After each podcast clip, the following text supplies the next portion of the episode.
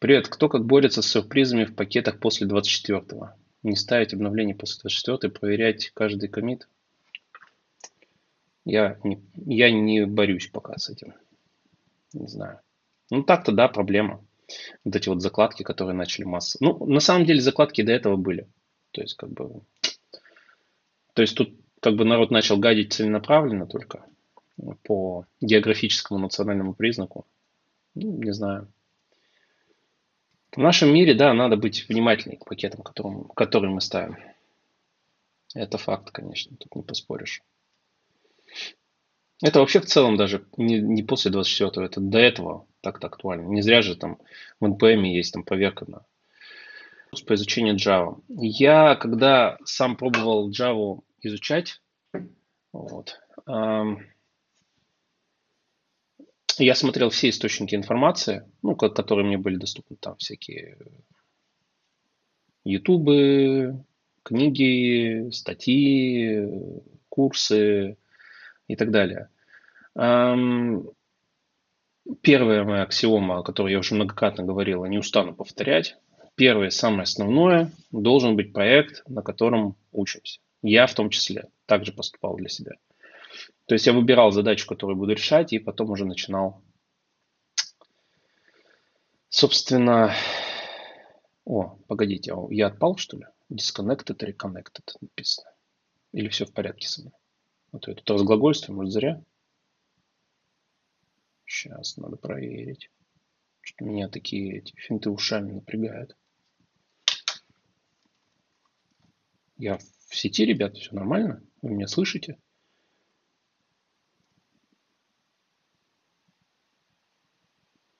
Похоже, не слышите. А, все норм, да? Мне ОБС написал, что типа disconnecting, reconnecting. Ну ладно, окей. Вот, короче, по поводу Java. То есть, как я ее изучал. Я не скажу, что я этому изучил, так поигрался только и потом все-таки рабочие задачи. А, про пакеты кусок какой-то. Пипец. По пакеты я говорил о том, что надо быть внимательнее в наше время, даже вне зависимости от 24 февраля или, или еще чего-либо. Это вообще в целом, мне кажется, такая у нас, знаете, современная информационная, как-то даже не информационная гигиена, программистская гигиена. Надо смотреть то, что ставишь, потому что э, и до 24 февраля были все эти закладки, и до 24 февраля были уязвимости в пакетах, и до 24 февраля все это взламывали.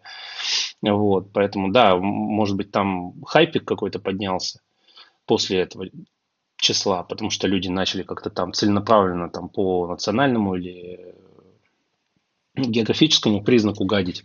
Вот, но как они гадили до этого, так и продолжают дальше. Ну, не они, а в целом, то есть люди, которые закладки вкладывают, я вот про этих людей. То есть те люди, которые зловредов закладывали в пакет, в NPM пакет, еще какие-либо пакеты, они как действовали до этого, так и действуют после этого. Только появилась какая-то еще там а, медийная составляющая, под которую новости там пописали. Поэтому если вы и до этого не обращали на это внимание, ну зря. Потому что в NPM есть такая штука, как аудит. Аудит фикс и просто аудит, который показывает, какие пакеты у нас с уязвимостями и так далее. Там достаточно много зачастую. То есть, если проект у вас живет полгода, вы через полгода делаете какой-нибудь там npm install, выдает огромное количество красных вот этих вот предупреждений, что там все, все уязвимо, критические уязвимости, не критические, тем не менее, за этим надо следить. Вот. Это так. Так, возвращаясь, да, к курсу по Java, ой, не курсу, к изучению Java, я не хочу сказать, что я там что-то изучил особо, но мой подход всегда одинаковый. То есть выбираем проект, а дальше все это источники информации, какие уже не важно. Курсы, книги, статьи, ютубы, не важно. Главное, чтобы был проект, который вас реально прет. Если проект не прет, ни хрена не получится. У меня, по крайней мере, так и получилось. Вот. То есть я выбрал не тот проект, так скажем. Ну и на самом деле это все было чисто коммерческий интерес. То есть я хотел как бы какую-то сферу. Мне нужен был вектор развития понятный. с сертификациями, с понятным карьерным, карьерным ростом, с определенной сложностью задач, да, то есть меня фронтенд не устраивал на тот момент. И мне нужно было переключиться куда-то, где я мог бы реализоваться, напрячь хорошо мозг и так далее. Но еще это должно было быть востребовано, да, потому что системное программирование, которое меня там увлекает, увлекало, за это, ну, как бы не так много вакансий объективно, да, не так много платят. в большинстве случаев, да, понятно, как всегда, там единичным специалистам платят много, тут вопросов нет, но я вот про как-то в среднем по больнице. Вот, поэтому самое важное, это вот, на мой взгляд, проект, проект, проект, проект. Первое основное. Остальное уже вторично. Вы найдете под решение этих задач все, что угодно. И видеоролики, и там, статьи и так далее. Я вот сейчас на Расте пишу, и под свои задачи я нахожу материалы в разнообразных источниках. вот. Поэтому такая, такая вот история. Поэтому я конкретный ресурс не могу посоветовать. Я использовал массу ресурсов. И всякие Java Rush, но мне Java Rush не зашел, я сразу скажу. То есть я думал, что найду сейчас какой-нибудь ресурс. Ну, я давно уже какие-то новые там языки не изучал вот так вот, чтобы целенаправленно, да, мощно. Я захожу, думаю, ну, Java-то сейчас под Java точно стопудово будет что-то вот прямо бриллиант какой-то, да, что я вот туда сел и прям вот изучил. Нет, к сожалению, серебряной пули я так и не нашел. Увы, увы ах. Но все это такое, на мой взгляд, полумеры. Я не говорю, что я там круто учу, но или учил, учил точнее. Вот, но как это сказать, нету пока серебряной пули, к сожалению, на мой взгляд, по обучению программированию. Портал куда-то там зашел, ресурс какой-то, и ты там вот прям взял правильно, хорошо, так мощненько, жирненько взял и все это изучил до какого-то результата, да, увы. То есть Java Rush не, не зашел, там что-то я еще смотрел, какие-то курсы э, тоже, ну, такое. А вот проекты плюс к этому искать э, материалы, это да, это, это прям для меня работает, по крайней мере. Что, попытка номер два, схватить видеопоток с USB, с USB. Ну, да, FBS 2 не хочет он поток брать. Засанец. Похоже, я сегодня, ребят, на вебке буду сидеть. Вот тякутя.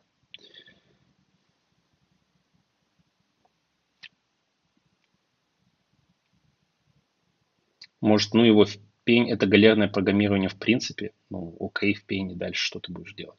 Ну, в пене, в пень. Давай, let's go. Какие вопросы? То есть, ну, фраза как бы абсолютно сама по себе пустая и бессмысленная. Ну, в пень, ну, в пень, окей. И что? Дальше-то? Что? Ради чего, для чего, какая цель, что хотим получить взамен, какие варианты, какие альтернативы, жить дальше как, давай. Let's go. Ну, в пень, ну, прям. А пошло оно в жопу. А мы такие, да пошло оно в жопу. Что-то жрать охота, надо работать. Так это звучит, что ли? А, боже мой, смешно, конечно. Ваше отношение к курсам программирования. Ну, как я уже сказал, золотой э, серебряной пули я не нашел, к сожалению. Вот. У меня есть идеи, как можно это реализовать, ну, чтобы прям было хорошо. Но это очень много труда надо, это очень много времени, труда, сил, денег нужно вложить, чтобы это сделать прям жирненько, мощненько. Вот. И потому что я, я и сам обучал разными способами, э, вот, и понимаю там минусы разных подходов, и видел, как люди обучают, тоже видел минусы в этом. И, короче, ну, нужно что-то другое, на мой взгляд. Но если мы говорим о том, что о цел, о цел, о, в целом о подходе курсов, вот. Но недавно вот в телеграм-канале, а, ссылка в описании, как это обычно говорят, э, проводил э, опрос.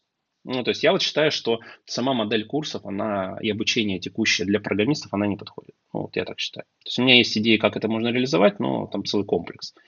И курсы это, наверное, лишь часть. Ну, опять же, курсы. Что такое курс? Это видеоролики, что ли, ну, структурированные, или текстовая информация структурированная. Что такое курс, да, по сути? -то? Ну, курс это, вот если курс текстовая информация, э, как текстовая информация, это по сути книга. Ну, не справочная книга, да, а вот книги там какие-то изучаем, там, PHP за 24 часа, я не знаю. Вот. То есть курс это, по сути, книга в электронном формате перед вашими глазами, то есть она отформатирована по-другому.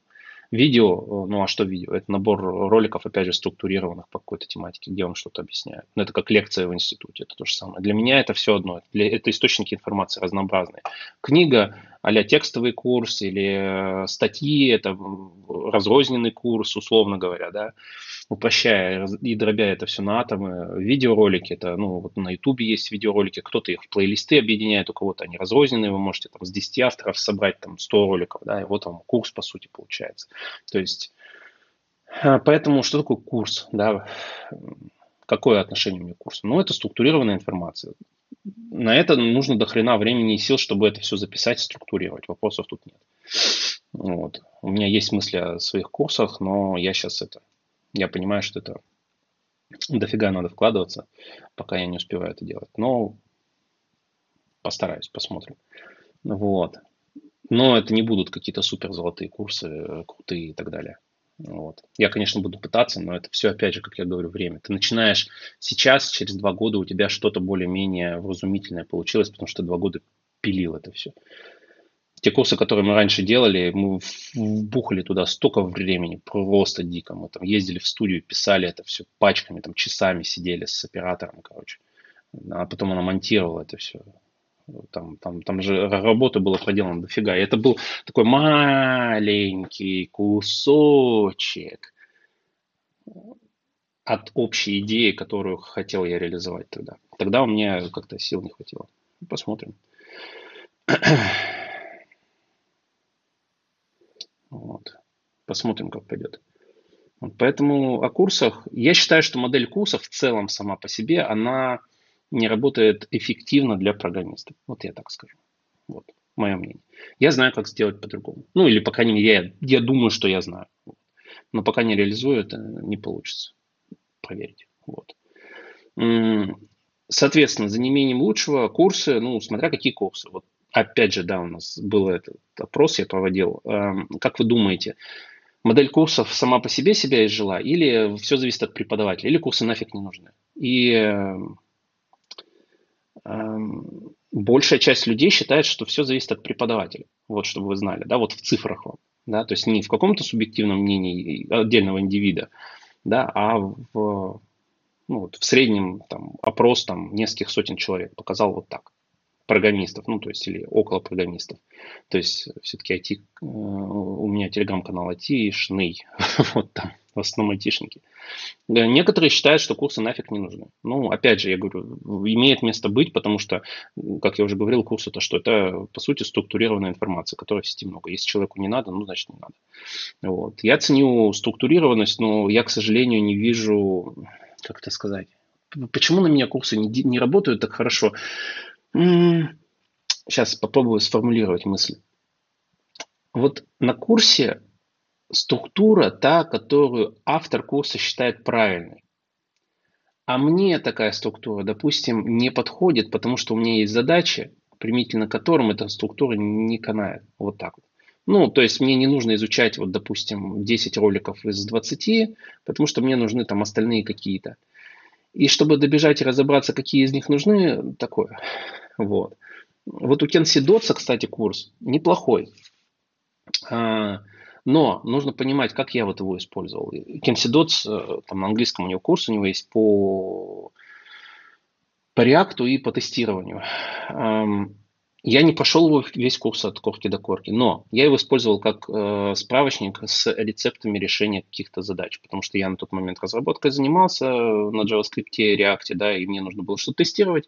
Я заходил, и какие-то моменты конкретные тестирования там не знаю, интеграционное тестирование там с помощью какой-то, там React Testing Library. Это, кстати, тот человек, который React Testing Library создал, чтобы было понятно, кто такой Кенси Дотс. Вот. Но я не смотрел его от корки до корки, я посмотрел конкретные рецепты, как решать ту или иную задачу. То есть, потому что у меня нужно было это в работе применить. И вот это прикольно, вот это круто.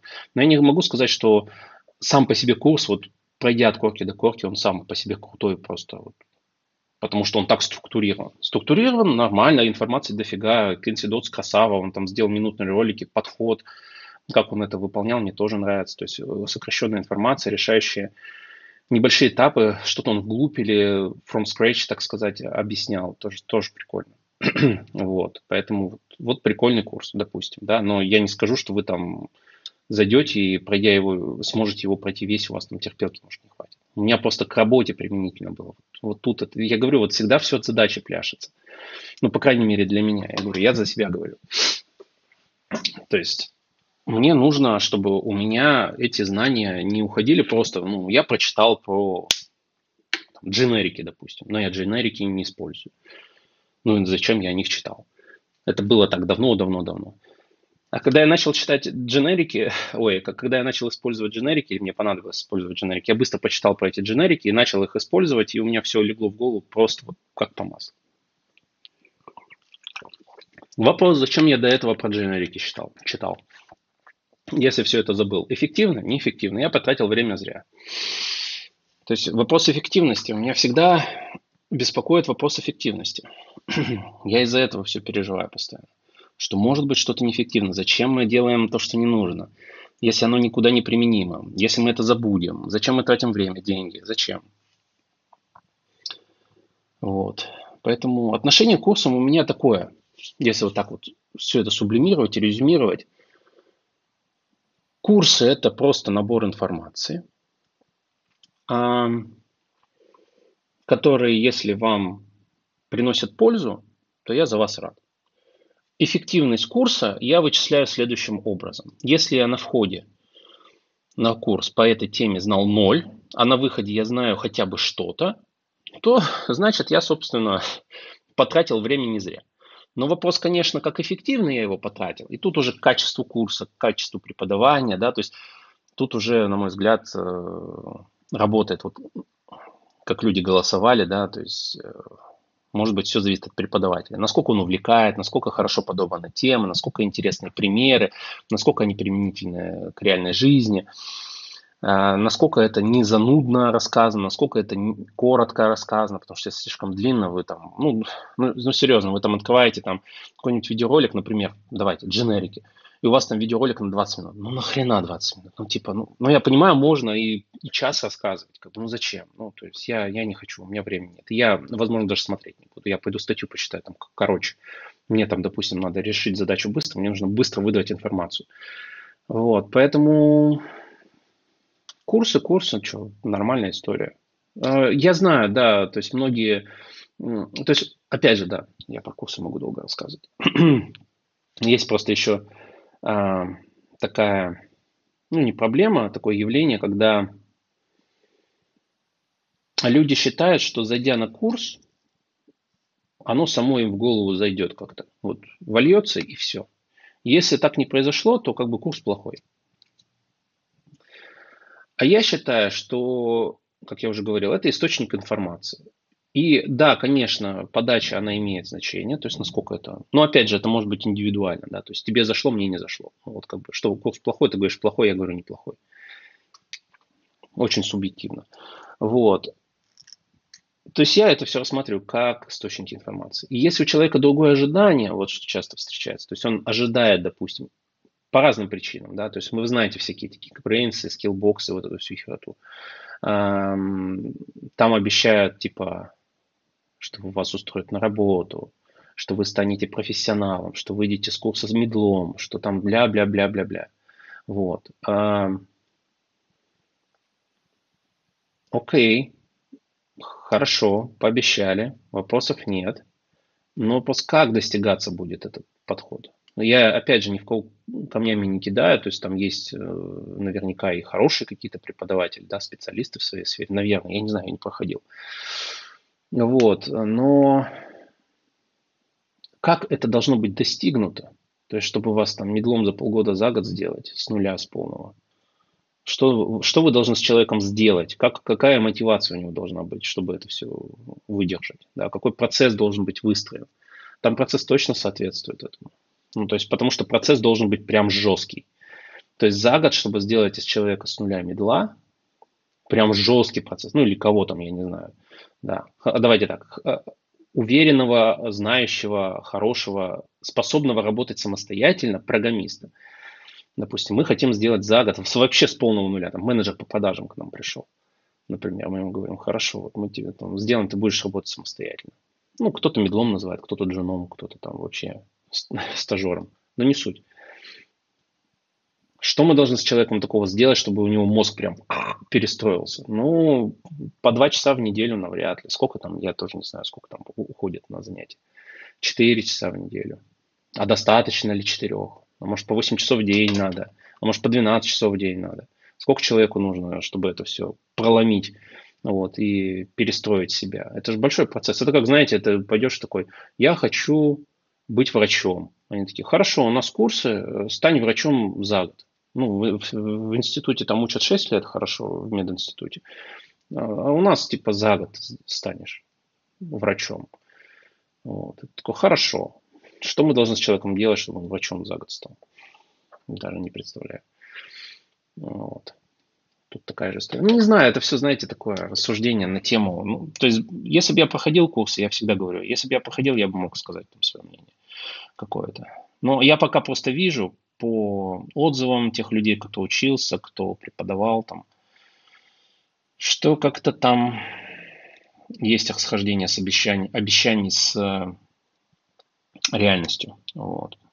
Что теми объемами, которыми подаются эти курсы, мне кажется, давно уже мы должны были решить проблему с кадрами. Вот. Если бы там прям реально жестко и круто учили. Но опять же, да, не попробуешь, не узнаешь. Может, я наговариваю. Откуда вы знаете? Вдруг, вдруг это очередной наброс.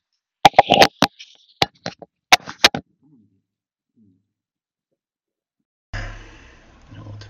Так, читаю вопросы дальше. Как мое здоровье? Приболел. У меня вся семья болеет. Я поэтому сегодня без семьи, в другом месте. А вот. С ноутбука. Вот, приболел. Вирусня какая-то у нас ходит. Прям куча детей болеет. Прям куча. Вот. Ну и нас тоже с женой цапнула эта болезнь вирусня. Подскажите, пожалуйста, почему снова начали вещать, что за задумка, если не секрет? Все очень просто. Я вещать пытался с 2014 года, чтобы вы понимали. Это вот сейчас важная информация обо мне будет, чтобы вы понимали. То есть я занимаюсь публичной деятельностью в сфере IT с 2014 года. Просто вдумайтесь. Это уже прошло там 8 лет. Это причем публичной деятельности, прям публичной деятельности. До этого мы тоже там какие-то пытались там семинары проводить, еще что-то. С 2014 года еще в Казани мы начали делать, мы делали и метапы, мероприятия, нанимали людей, э, курсы проводили, платные, бесплатные, делали сообщества, чаты Казани, айтишников, метапы проводили какие-то и так далее. Я участвовал на разных конференциях, там, разных больших, маленьких, э, в Казани, в Москве, еще где-то. Вот, какие-то записи у меня там на канале валяются. Или еще на каких-то чужих каналах. Вот. И задумка всегда была простая. Я занимаюсь программированием много, каждый день. А в свободное время, если у меня такое время появляется, я занимаюсь программированием много. Потому что я с 11 лет занимаюсь программированием. Было понятно. Это уже 27 лет. Вот. И это дело я люблю. Не нравится, не прикольно, не перспективно, а прям люблю. Потому что раньше это вообще нахер никому не надо было. И поэтому я занимаюсь постоянно программированием. Это мое основное хобби, работа и все такое. И когда ты потребляешь очень много информации, в какой-то момент, ну, по крайней мере, у меня, с моей энергией, я очень энергичный человек, хоть я сейчас так замученный в основном, ну, потому что вся энергия уходит на жизнь. А, хочется делиться этой информацией. Я это подводка была, да? Вот, хочется делиться информацией. И мне делиться информацией хотелось всегда. И когда у меня этих, э, этой информации было сильно много, я много работал, там какие-то проекты уже серьезные шли и так далее. Эм, серьезные, потому что ну, в начале 2000-х были несерьезные проекты. Там, не знаю, чем там можно было хотеть делиться, я там ничем, никаким сверхъестественным не занимался. Вот. В 2014 я все-таки, а я еще стеснительный человек очень, чтобы вы понимали. Да, для меня вот это все тяжело и выступать для меня тяжело. Я вообще-то программист и гик. Ну так, чтобы на секундочку. Несмотря на то, что я так тут бла-бла-бла рассказываю, все может быть красиво. Вот. И может показаться, что софт-скиллы у меня прям прекрасные. Может быть, там с практикой это пришло. Но вообще я очень стеснительный и замкнутый человек. Вот. И по жизни таким был. И для меня это было все тяжело. И вот в 2014 году я как-то начал это все перебарывать, преодолевать, и мы начали все это делать. И с 2014 года я занимаюсь разнообразной движухой публичной в сфере IT. И в 2016 году, когда я вернулся в Екатеринбург, первым делом мы начали делать опять IT-ЕКБ чат в э, Екатеринбурге, потому что его не было. Конференции, метапы, Google групп. А, я туда влился, и мы там делали конференции тоже бесплатные. И YouTube я где-то там в этих числах начинал, то есть в этих датах. С разной периодичностью. Потом не было времени, потом я начал им серьезнее заниматься и так далее. И когда вот это все я перегорел и в хламину просто и ушел с YouTube, ну ушел условно говоря, просто перестал снимать. Не было ни времени, ничего. Я тем не менее пытался. В 2020 году я пытался, если посмотрите, у меня там есть 5 или сколько стримов. Вот. То есть я пытался в 2020 году что-то поделать, потому что я думал, вот я сейчас там... Стримы были вообще ранее, еще раньше, там прям очень рано были. Мы там сидели на Твиче, там, не знаю, 5 землекопов. Я на Расте писал. Ну, вот можете на Ютубе глянуть. Вот. И задумка была всегда одна простая. Поделиться знаниями, что-то рассказать. По разным причинам. Потому что, а, я вижу, что об этом не говорят. Ну, допустим, институты это Короче, мой видеоролик про институты многие, наверное, видели, ну, кто на этот канал подписан, не знаю, там самый набравший просмотров, но на это наплевать. Потому что я просто на это все смотрел, как там все рассказывали о том, что нужно программисту в институт учиться идти. И меня просто прям, у меня жопа горела. Я такой, блин, я не могу, я сейчас, сейчас все скажу. Ну и все сказал.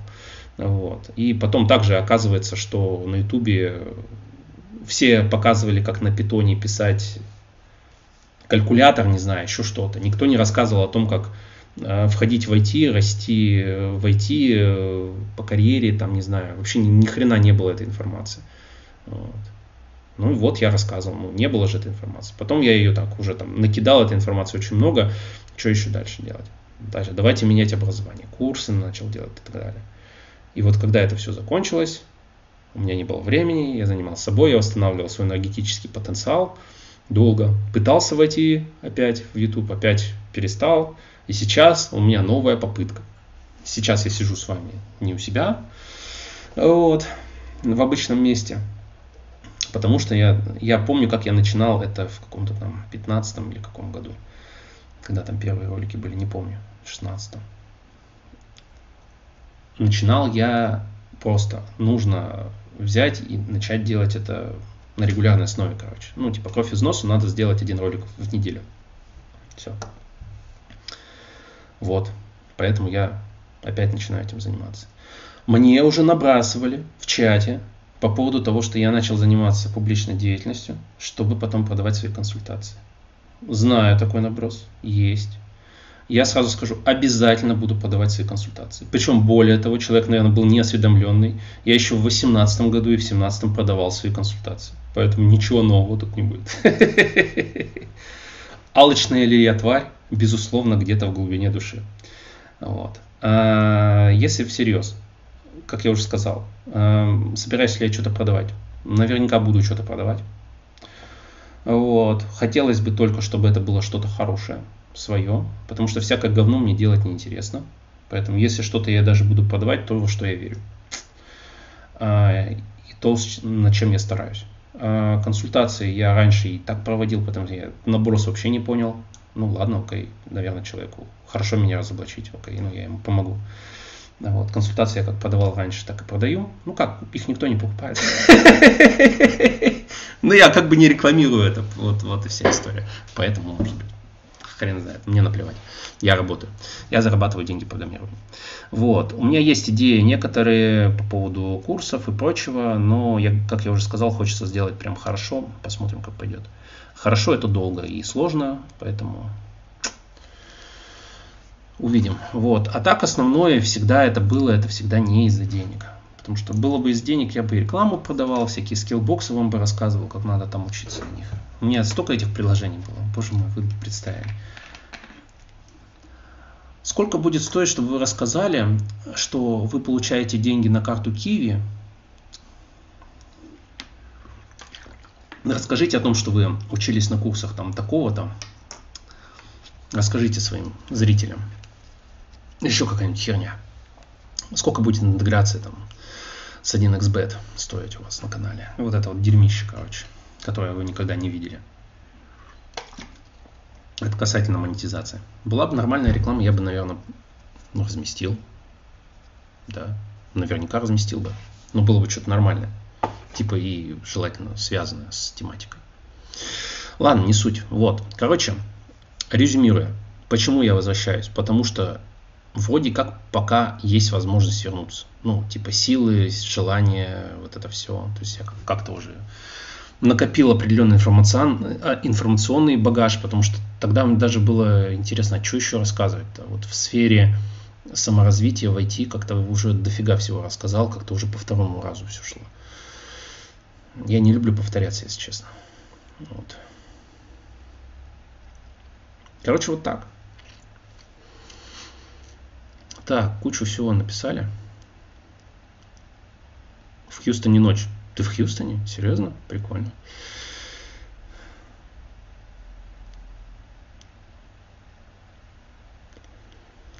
Так.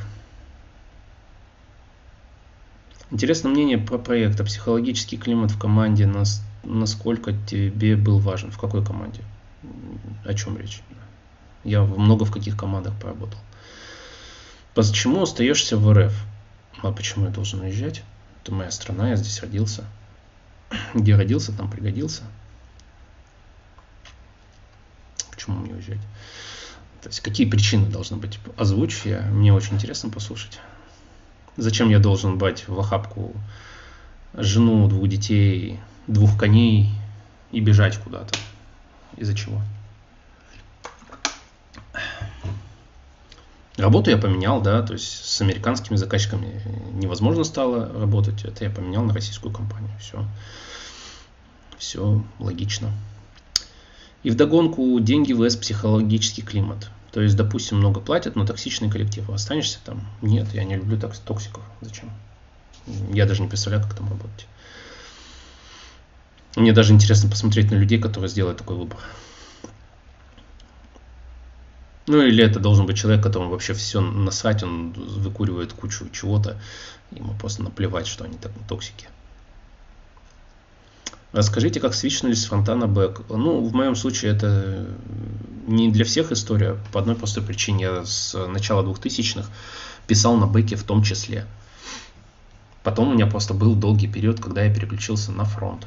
Это было где-то 16 наверное, год. Вот когда я прям плотником на фронт сел. Потому что с 12-13 года мы пилили на JavaScript, но мы пилили не фронт, мы пилили мобилки. Вот эти кроссплатформенные. На тот момент это был PhoneGap, который потом переименовался в Кордову. Это были всякие решения а Ну, это как бы типа фронт был, да, но он такой Front for, Front for Mobile. Ну, то есть вы получаете а нативное приложение, собранный пакет, но внутри вот весь интерфейс это все у вас типа фронт. Ну, будем считать фронт, ладно. Тогда, не знаю, там 13-14, наверное. jQuery Mobile там еще тогда был. Win, WinJS был, тоже на нем я пописал приложение для одной финансовой компании крупной. Я еще тогда в Exadel работал. Вот. Э, ну, такие вещи делали. Ну да, по сути, это фронтом, наверное, можно назвать. Даже WinJS там, по сути. Ну, как такое. Ну, там не фронт, конечно, такой гибрид получается. Замена C-Sharp. Жалко, не взлетел, была прикольная штука. То есть у вас там компиляция шла. А, то есть там все это компилировалось, и по производительности скомпилированному C-Sharp уступало что-то на 10-20% по производительности. Прям интересная идея была.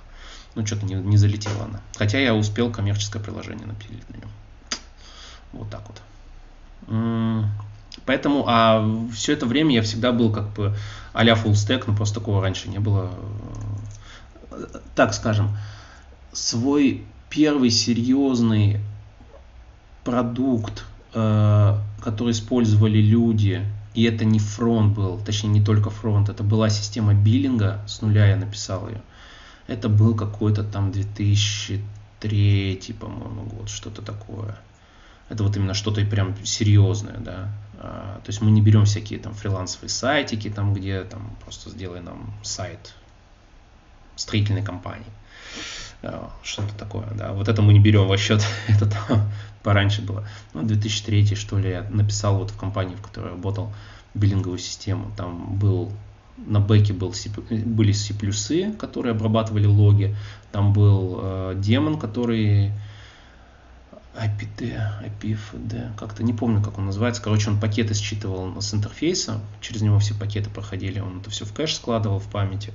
У меня потом был э, скрипт на AVK, который это все сливал в логи, в текстовые. На C++ был была тулза, которая эти логи парсила и приводила в какой-то нормальный вид и запихивала это в MySQL базу. И потом на PHP был написан backend, э, опять же мной, который давал полностью интерфейс, веб-интерфейс для нас, для админов и для пользователей.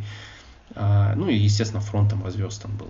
А, и вся эта штука, она позволяла нам э, мониторить, кто сколько трафика, точно сколько, сколько трафика до байтика э, прогнал, ну как бы скачал, посмотрел и так далее что именно он посмотрел.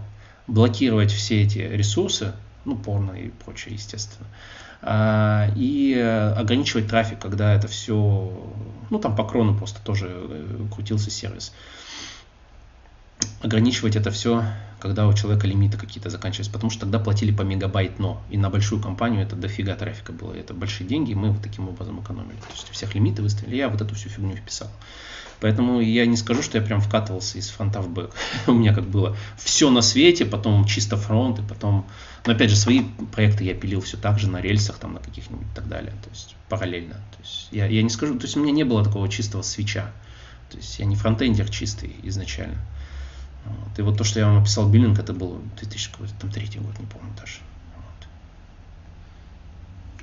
Поэтому мне чуть попроще. То есть я когда общаюсь на собеседовании, общался на собеседовании, да, и ты уже из фронта четко, не во фронтенд уходил.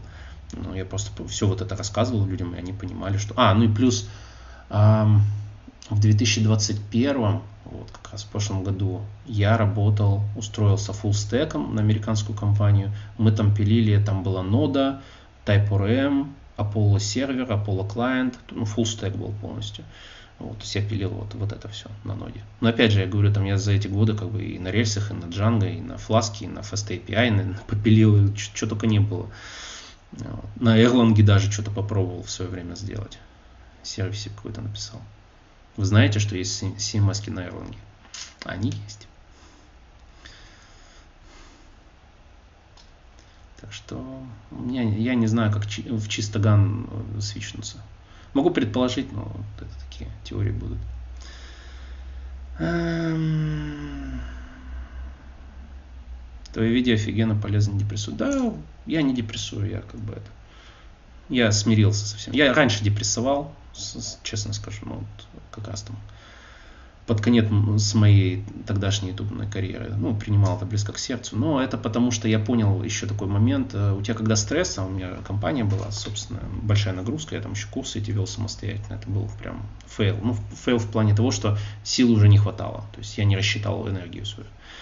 Поэтому зря я типа слишком много на себя взвалил. Вот, YouTube вел и так далее, еще какие-то проекты мы запускали, и семья, поэтому тогда на таком низком эм, энергетическом фоне, со стрессами и прочим, э, с, с упадшей гормоналкой, естественно, ты начинаешь очень близко принимать к сердцу, потому что мы существа такие. То есть у нас от, нашего, от наших стрессов очень сильно химия внутри организма скачет, а от этого у нас, соответственно, вот эти все, ну, не депрессии, там, неврозы, наверное, были тяжелые, даже депрессии-то прям не было, я таблетками не лечился. Вот. Ну, так просто грустненько было, да. Ну, и задевало все это сильнее и так далее. Сейчас я как-то поспокойнее ко всему отношусь, к хейтерам в том числе, мне так уже наплевать. Вот. Так что не, не депрессуй, не переживай. Я сейчас стараюсь контролировать свое состояние. Ну, объем нагрузки в том числе. Хотя, как? Я пишу, как обычно все. Не умею контролировать нагрузку. Мне постоянно надо что-то еще сделать. Мне вот интересно, если бы я не работал на основной работе, сколько бы у меня энергии оставалось, чем бы я занимался. Это же пипец, это же там просто неуемный поток энергии. Так. Пораст на русском языке еще бы какую-нибудь книжку, помимо того, что в интернете есть. Ну, да, наверное. Ну, вот у меня есть книга Раст, ну, там с крабом такая белая, розовая, как она. Вот. Но я ее открыл, посмотрел, мне что-то не зашла она. Сейчас скажу, как называется. Раст. Программирование на раз, что-то такое она. Арейлевская. Арейлевская книга. Программирование на расе называется. Мне она вообще не зашла. Будете, если смотреть, ну, как бы я бы, наверное, не рекомендовал. Ну, ну опять же, на русском их не так много, к сожалению. Но опять же, я говорю, тут без задачи оно, мне кажется, и не зайдет. Нужна какая-то задача, чтобы ее решать. Потому что я вот на рабочий проект начал пилить без всяких книжек. Просто сел и начал пилить. Вся информация есть в статьях и так далее. Но опять же, я на английском читаю. Может, мне тоже. Может, я плохой пример.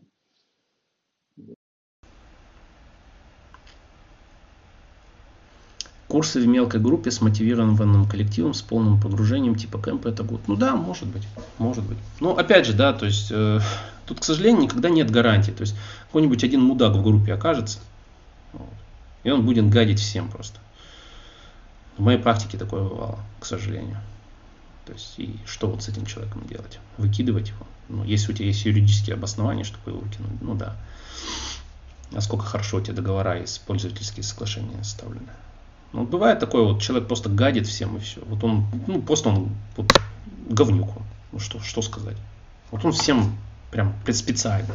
Это у него цель такая. Он прям плохой человек. Ну, что? Поэтому, если повезло, и вот это все сочлось, и хороший преподаватель, хорошая программа обучения, хороший коллектив, и у вас это погружение и так далее, ну, прекрасно. Но я слышал, допустим, о кемпах часто, что это все выкачивание бабла. Ну, за рубежом особенно актуально, это очень дорого. Один человек недавно-давно писал, что он купил какой-то кемп, сколько там, 5 или 10 тысяч баксов стоило. Уехал куда-то там, поучился, но его там, ему не зашло, короче.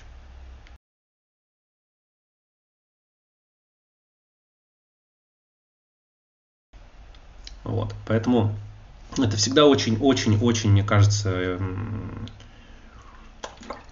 ситуативная вещь. Да, есть куча методик, как нужно обучать, подходы и так далее и тому подобное. Вот. Но опять же, есть же еще такой момент. У каждого своя цель. То есть, допустим, и, каждый, и у каждого свой уровень. Допустим, у тебя уровень, ну или, допустим, ты схватываешь побыстрее по какой-то причине. Ну, потому что у тебя там нейросвязи больше в эту степь, да, может быть, ты на низком уровне, ну ты долго там копошился в этом деле, у тебя нейросвязи побольше, чем у других людей, которые вообще в этом никак. Ну, они, может быть, что-то и почитали, но на самом деле у них вообще никак. И ты просто быстрее двигаться будешь, тебе будет с ними скучно интересно, например. То это значит, мы какой вывод делаем? Программа должна быть адаптивной. Вот.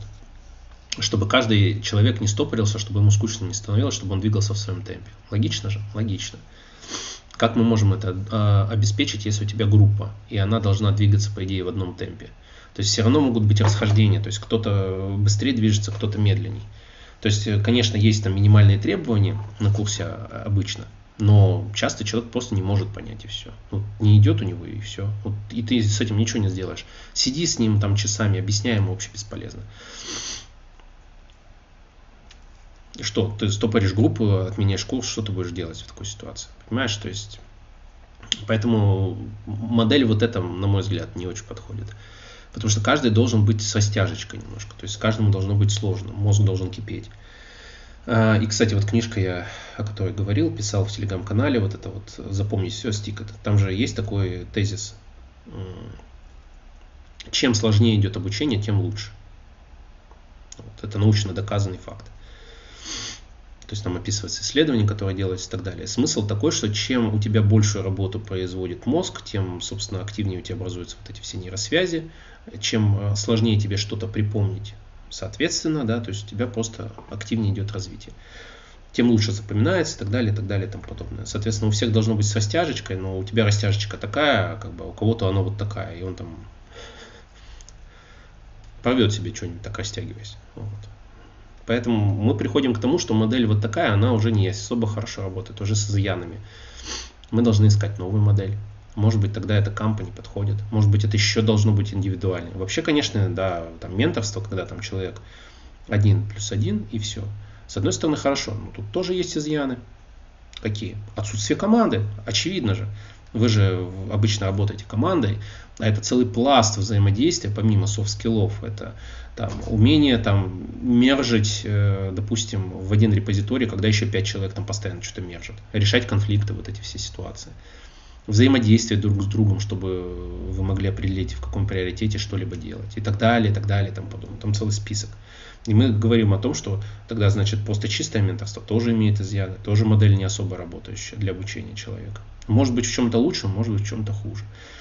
То есть у нас отсутствует... Ну, хорошо, что делать тогда дальше? То есть как, как мы должны выстроить идеальную модель обучения, максимально эффективную для каждого индивида? Большой-большой вопрос. Поэтому я считаю, что может быть это наиболее должно быть приближено к боевым условиям, то есть к условиям разработки на реальном проекте, например. Но там же в чем суть на реальном проекте? Я вот пробовал на своих живых курсах э, такую модель реализовывать. У вас не имеет значения э, уровень каждого индивида в команде. Потому что у вас цель не то, чтобы он конкретно научился чему-то, а у вас цель, как на обычном проекте, на обычной работе, чтобы он сделал задачу. Вот. И получается, что когда твоя, как-то, твоя основная задача делать задачу, я не извиняюсь за тавтологию, но тем не менее, когда твоя основная задача это не изучить что-то, пройти материал с определенной скоростью, еще что-то, а сделать задачу любыми способами, какими ты можешь это сделать. Свою часть задачи, конечно. Там фронтендер у тебя там есть. У вас там, допустим, 2-3 фронтендера и 2-3 бэкендера. У каждого есть свои задачи, как и на обычном проекте, на рабочем. Вот. И твоя задача сделать задачу. Вот. И в этом плане в принципе, твой уровень не так сильно важен. То есть ты как-нибудь да ее все равно сделаешь, ну, в какой-то промежуток времени. Там, ну, конечно, да, мы принимаем то, что возможно и не сделаешь. Но зачастую ты сделаешь, потому что ты же не один, там еще есть люди, плюс у тебя там давит ответственность и так далее и тому подобное. То есть у тебя немножко мозг по-другому начинает работать. Но опять же, это все теория. А все это нужно отладить на большом количестве человек. У меня не было такой большой выборки, к сожалению, чтобы какие-то результаты пока говорить. Но модель вот такая, она имеет место быть тоже. Идеальная ли она? Не идеальная. То есть нужно что-то еще, нужно дополнение. Я говорю, у меня есть э, предположение, как это нужно делать, но это нужно строить проект.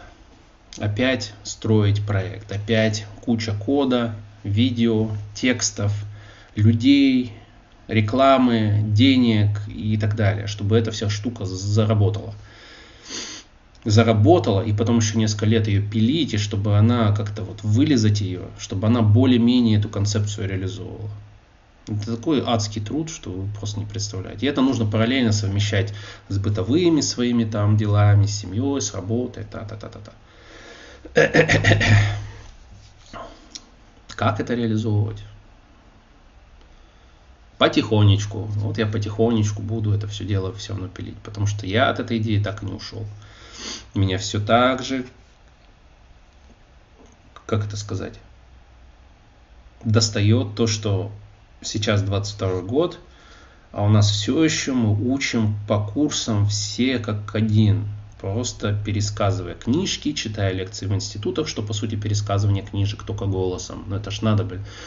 Блядь, ну пиздец, логично же, да? То есть институт от прочтения книги отличается только тем, что это у вас по сути аудиокнига.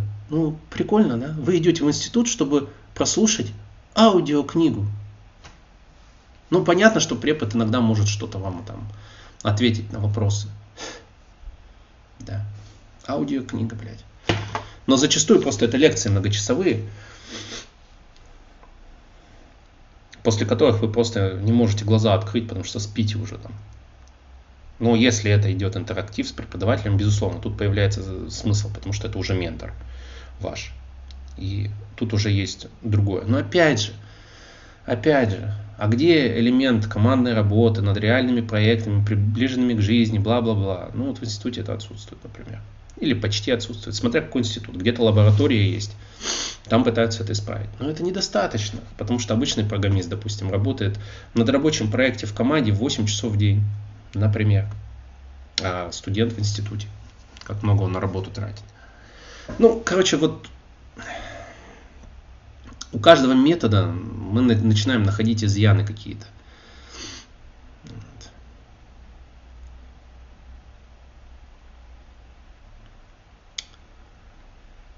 Да, вот на курсах одно, а на конкретном проекте другое. Да, это наша жизнь. То есть, вот, а сразу встает вопрос, ребят, хорошо, а мы курсы делаем, тогда зачем мы делаем курсы, которые не совпадают с реальной работой? Ну, все равно, что человек идет на курсы, платит деньги или там не платит эти деньги, но у него какая-то цель есть. Какая цель у большинства людей, которые пытаются ну, как бы, курсы по программированию пройти? Какая цель? Найти работу, первое. И второе, просто сделать какой-то проект, стартап там или еще что-то, не суть. Что еще? Но это в любом случае это, это одно и то же на самом деле. Делаешь ты свой проект или на дядю, какая разница? Ты все равно делаешь реальный боевой проект. Ты заходишь на курс, тебе начинают рассказывать об основах языка. Такой, окей, нет, вопросов нет, это надо. Вопросов нет, да, конечно. Да, ладно. Окей. Не буду комментировать. Окей. Даже вот эти, кстати, вот в Телеграме скидывали ссылку прикольную. Э, Яндексовцы курс свой переделывали по C++ ну, почитайте там, в телегу зайдите, в мой канал, я там ссылки скидывал на Хабр и на, на видео. И он рассказывал, почему они взяли и переделали полный курс. Потому что они изначально, они уже курс напилили, или там сколько-то, месяц или три они пилили, кучу материала напилили, и потом поняли, что они просто опять читают лекции, как в институте, то есть пересказывают книгу. Они хотели сделать интересный интерактивный курс для людей. В итоге они все это сломали и сделали заново. Люди говорят, что очень хороший курс получился. Но опять же, надо смотреть. И он рассказывал, как они переделывали ролики и так далее. Вот, но опять же, это один из элементов, я считаю. Вот тут есть тоже нюанс. Там можно было все сделать еще лучше. Еще приближеннее к реалиям и так далее и тому подобное. Да. Я просто очень люблю программирование. Мне очень нравится концепция обучения людей чему-либо. И меня очень сильно трогает то, что все еще это не делается нормально. И, ну, то есть мы все еще топчемся на одном месте в рамках «почитай книгу» или «пройди курс», который, по сути, книга интерактивная. И вот мы вот все ходим вокруг да около, а потом все идут на работу и такие, а там вообще другое. Или а нас не берут на работу, или еще что-нибудь подобное. Ты такой, блядь, так а чем мы тогда занимаемся? -то? Как мы тогда людей обучаем? Вот в чем проблема. Я смотрю на это уже годами просто, годами. Мы в 2014 году еще пытались, делали курсы платные, мы пытались обучать людей по-другому. Пытались. Тогда это были жалкие попытки. Потом у меня попытки были чуть, более, чуть менее жалкими.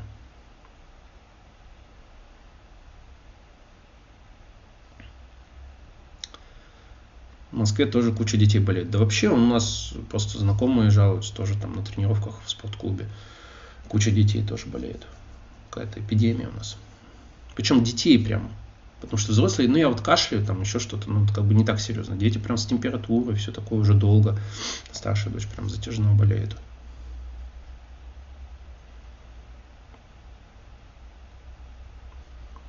Спасибо за ролики, они всегда актуальны. Пожалуйста, так и старался.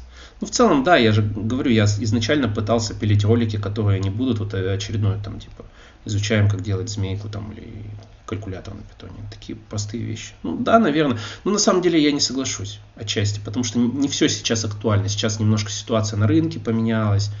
То есть там, по сути, можно было бы еще некоторые вещи рассказать, да, но, но опять же, сейчас хаос на рынке, как я уже говорил. Я сам там не до конца понимаю, какие перспективы нас ждут. Есть только предположение. Как относишься к скиллбоксу и прочим курсам? Я с задержкой, ребят, читаю, сразу, сразу говорю, блин, забыл, камера-то не работает, надо вообще выключить. Вот это не работает. Ленуху надо настраивать под стриминг отдельно. К скиллбоксу и прочим я в начале стрима рассказывал. Вот. Как относишься к скиллбоксу и прочим, мобилизация, например? Не понял, какое-то странное сочетание слов. Курсы и мобилизация, о чем речь.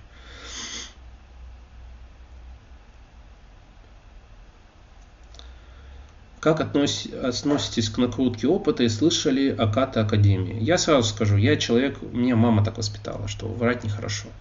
Вот, поэтому я к накрутке опыта отношусь отрицательно. Ну, то есть мне как работодателю, допустим, было бы неприятно, если бы мне наврали. Ну так, к слову. Но я не знаю, кому было бы приятно, чтобы ему наврали в лицо. Как бы вы относились к человеку, если бы знали, что он вам наврал? Ну вот просто. И причем я понимаю причины, да, я знаю вот сейчас этот тренд, не тренд, не знаю, как, который пропихивает, что накрути там опыт. Я не помню, как этого парня зовут, такого без волос. Честно, я не помню, как его зовут, не знаю, как его, ну, с бородой, без волос парень. Эм, он там пропихивает то, что нужно опыт накручивать и так далее. Я видел эти, эту концепцию. Ну, я не поддерживаю, сразу скажу, я не поддерживаю, потому что просто считаю, что это не уважительно по отношению к человеку, с которым ты общаешься. Просто вот именно по этой причине. Не потому, что там не найти опыт, не потому, что нужно разорвать порочный круг. Я сейчас об этом расскажу тоже.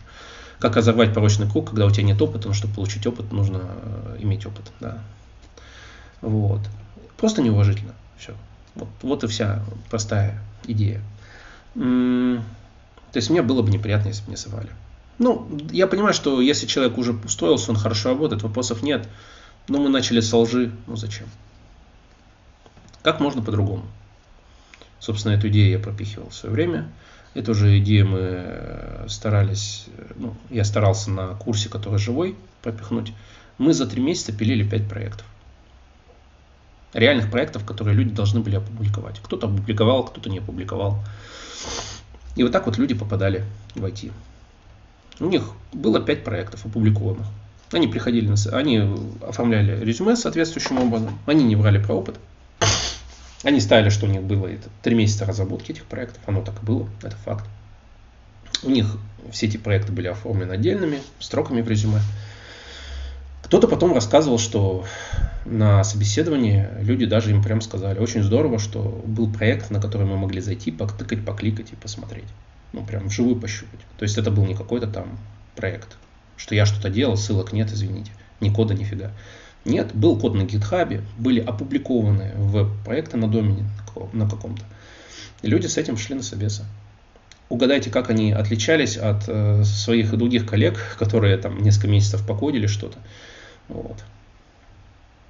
Потом мне подобные, уже много лет спустя, мне приходили заявки, ну, как это, резюме от людей. Я искал разработчиков тогда еще, там, пару лет назад, что ли. А, и люди, Эльбрус какой-то камп был, что-то такое, они тоже там какой-то проект прикрепляли. Ну, как бы это лучше, чем ничего. Ну, это лучше, чем ноль. Это лучше, чем на мой взгляд, накрученный опыт. То есть можно же опыт э, не накручивать, можно его реально сделать, реально публиковать проекты. Потому что вот если вы пилите свой стартап, год, например, свой стартап, вы прям вложились, год вы реально пилите. Ну это же проект, проект. Он опубликован, он работает, вы его еще там вылизывали этот год, вы многому научились за это время. И вы когда устраиваетесь на, на какую-то комп... в какую-то компанию, вы можете поставить год работы, и реальный проект, над которым вы реально год работали, и рассказать потом, как вы его год делали. И заметьте, если вы его год делали, там будет видно, что это ну, не, не на коленке набросанный проект. Но опять же, если вы не по 5 минут в день его делали. Ну, да, объективные вещи какие-то говорю. Вот. Вот такой способ есть разорвать это колесо. Просто же, честно, просто, понятно. Ну, остальное на совесть каждого человека отдельно. Ну, я думаю, конечно, там, знаешь, в крупных компаниях, в каких-нибудь там, типа, если ты устраиваешься в какой-нибудь там, не знаю, Яндекс, еще что-то, на такие крупные компании, что наплевать будет уже потом, там, наврал, не, даже проверять не будут. Ты устроился, прошел собеседование, им же как, они же даже вообще там политкодом всяким устраивают, им вообще наплевать, по сути, какой-то там в реальности там мышление. Ну, наверное, я не знаю, просто предполагаю. Ну, потому что тебя по литкоду, тебе им важнее там, чтобы ты там на литкоде задачки умел решать. Ну, окей. Поэтому, в принципе, если ты там на литкоде задачки умеешь решать и нарисовал себе год опыта, ну, наверное, им будет наплевать. Да, поэтому, наверное, мы можем сделать разделение. То есть я лично, да, мое личное мнение, и как я лично к этому отношусь, и как обычно в крупных компаниях к этому относятся. В крупных компаниях, наверное, на это наплевать.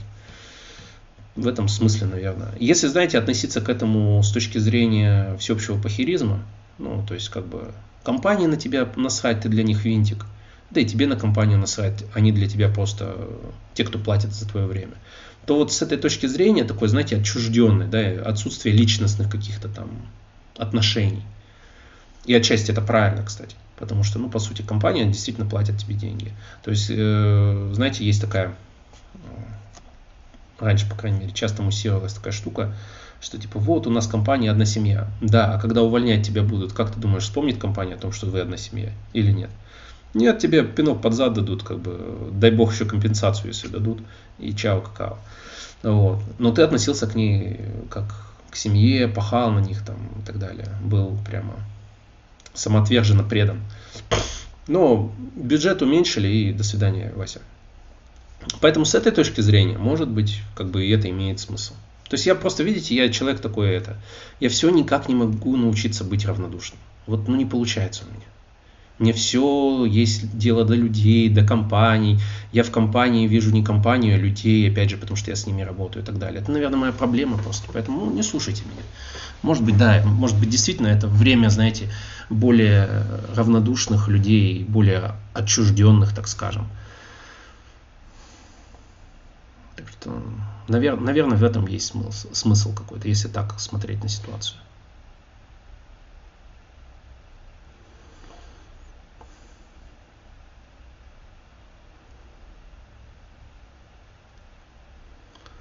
Как видишь себя через пять лет, где-то самая глобальная победа? Да я за победой никакой не стремлюсь больше.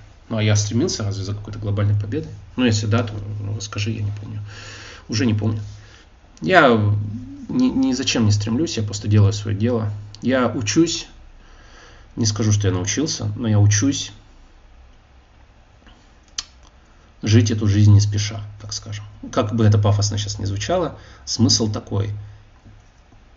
Эм, если я буду постоянно бежать в, прям в мыле весь, не факт, что это даст мне результаты. Я так многократно делал, меня жизнь так побила в этом плане. То есть я что-то делаю весь угоревший уже, там, не знаю, сгоревший в угле.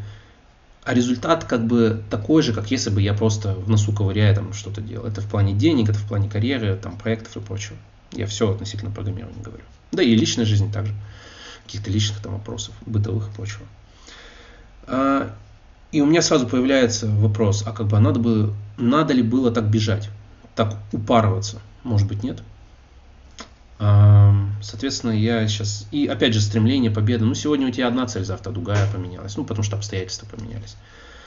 И последние годы, вы сами видите, все очень чаще и чаще начинает меняться очень сильно. Да? То есть сначала ковид, потом спецоперация, мобилизация, что дальше у нас будет. Что у нас будет в, следующем году, в начале следующего года. Ждем, смотрим. Ну, циклы вот этих перемен, они все чаще и чаще. И поэтому тут какие-то глобальные цели ставить и так далее. Но хочется делать свое ремесло, хочется делать хорошо. Я улучшаю свои навыки. Я улучшаю себя, работаю над своими мозгами. Э, стараюсь больше допускать, меньше переживать. Не всегда у меня это получается. Потому что есть вещи, которые мне не безразличны, например. Обучение, программирование и вот это все в том числе. Поэтому, не знаю. Никуда я не бегу больше, никаких глобальных побед у меня нет. Ну, цели где-то победить. Я нигде не воюю, чтобы побеждать. Вот вам красивая фраза. Пожалуйста. Э, токсики в команде не дают расслабиться, остальным есть. У меня такой опыт, когда какая-то последняя сволочь побуждает к полезным действиям, плюс дать втык руководством. Токсики много где бывают. Токсики много где бывают. Как трафик-инспектор? О чем речь вообще непонятно.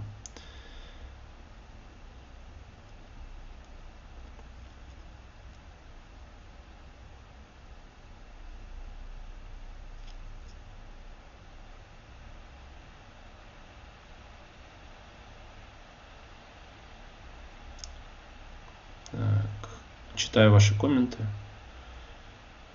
Звук попадает, может быть, я потому что дергаю вот тут вот его. Поэтому он попадает. Наверное. Хочется так думать. Я сегодня как бы не так хорошо подготовлен, надо было больше времени уделять. Тогда бы и камера другая была, и звук, может быть, я по-другому бы выстроил.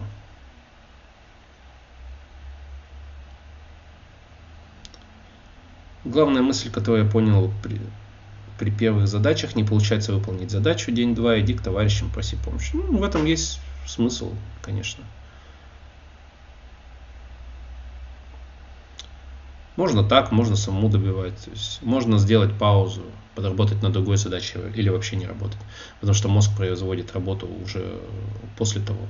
Есть же, короче, э, ну, короче, психологи описывают такой подход, и он применялся еще и учеными до цифровой, цифрового века и так далее. Смысл такой, ты работаешь с, над какой-то сложной задачей, не можешь решить. Дай себе паузу, погуляй часик, походи там, вернись к ней на следующий день еще каким-то образом. Дело в том, что мозг работает не в момент, когда ты решаешь задачу, ну точнее не только в этот момент, но он еще активно работает на фоне, э, когда ты отдыхаешь, спишь, например. И, соответственно, вот как Менделеев открыл эту таблицу Менделеева, он работал над какой-то задачей очень долго, и потом в, во сне его мозг досоображал результат. Вот.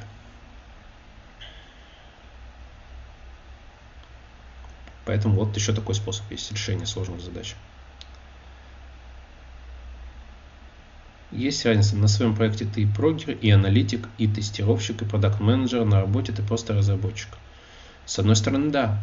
Но есть и другая сторона у этого всего. Разработчик, который работает на проекте, он должен коммуницировать с менеджерами, с тестировщиками, со всеми остальными. И когда ты просто понимаешь хотя бы, как происходит взаимодействие вот этих разных профессий, как, что ты на своем проекте получаешь на самом деле. Это очень даже неплохо. Это и делает отчасти разработчика опытным. Опытный разработчик понимает, как эта вся коммуникация работает. Ты можешь ее получить, делая свой проект, или ты можешь взаимодействовать с людьми достаточно долго. Ну и ты поймешь, как это работает. Но если мы говорим о новичках, то, соответственно, для них сделать свой проект очень неплохая штука, потому что он придет, то есть он будет не только разработку знать, он будет знать ряд процессов. Вот и все. А ведь нанимают его не только для разработки, но и для того, чтобы он в этом коллективе взаимодействовал. Вот эти вот бизнес-процессы, я даже не про софт-скиллы, не про общение, я именно про взаимодействие и понимание процессов внутри компании при разработке проекта. Что такое, ну вот если мы про agile говорим, да, что такое спринты и так далее, как они разрабатываются, оценка спринтов, ну и так далее и тому подобное, циклы тестирования потом, которые идут.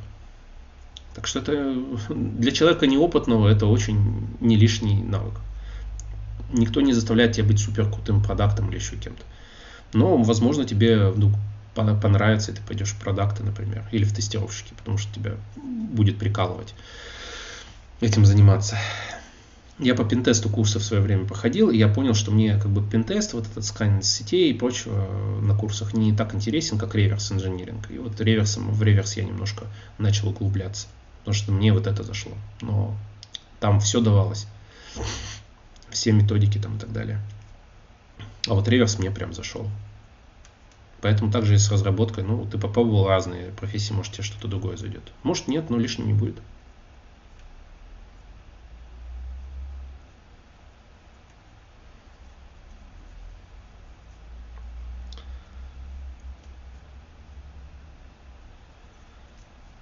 А, без волос. На Крутков. Да, окей, ладно, да. Да, его так и зовут, наверное. Вроде да. Эм, наверное, неважно. Я слышал, что сейчас на рынке джунов совсем все плохо, и лучше крутить опыт и устраиваться сразу на медла, либо будет больше шансов устроиться джуном. Ну, на рынке джунов я предполагаю так, у меня есть такие как-то эмпирические предположения, что когда у нас так колбасит рынок, наверное, не до джунов компаниям. Особенно если у вас там кто-то останавливает, не знаю, там бюджетирование чего-либо. А в неспокойное время, как я уже многократно говорил, компании так и действуют. Они делают все на стоп. Вот, и в такой ситуации обычно это синеров бы нанять, не то, что там джунов. Это же надо пропихнуть эту идею, обосновать ее. А компании зачастую не готовы этим заниматься. Поэтому, ну, а по поводу накрутки до медла, ну, удачи, как говорится. Но если вас серьезно собеседуют, то от до медла это тоже не 5 минут накачать. Вопрос же, опять же, во времени. Если вы будете натаскиваться до медла 2 года, то ну, вы и так реально медлом станете на своих проектах. Ну, как бы, окей. Ну, если нормально натаскиваетесь.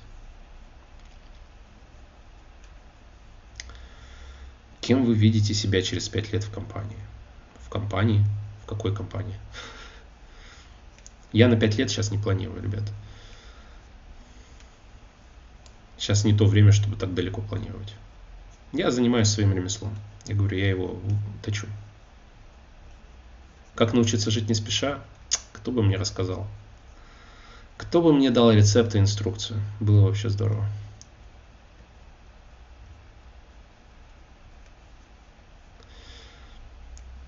Откуда у вас два дня чисто натупешь? Не понимаешь, как сделать, обсуждать сразу. Ну, у кого-то есть два дня. Зачем завидовать-то? Кого-то есть натупеж. Только я бы не назвал это тупежом, если смотреть вот не так поверхностно, как вы сейчас выражаетесь. Человек производит мозговую деятельность. Он смотрит,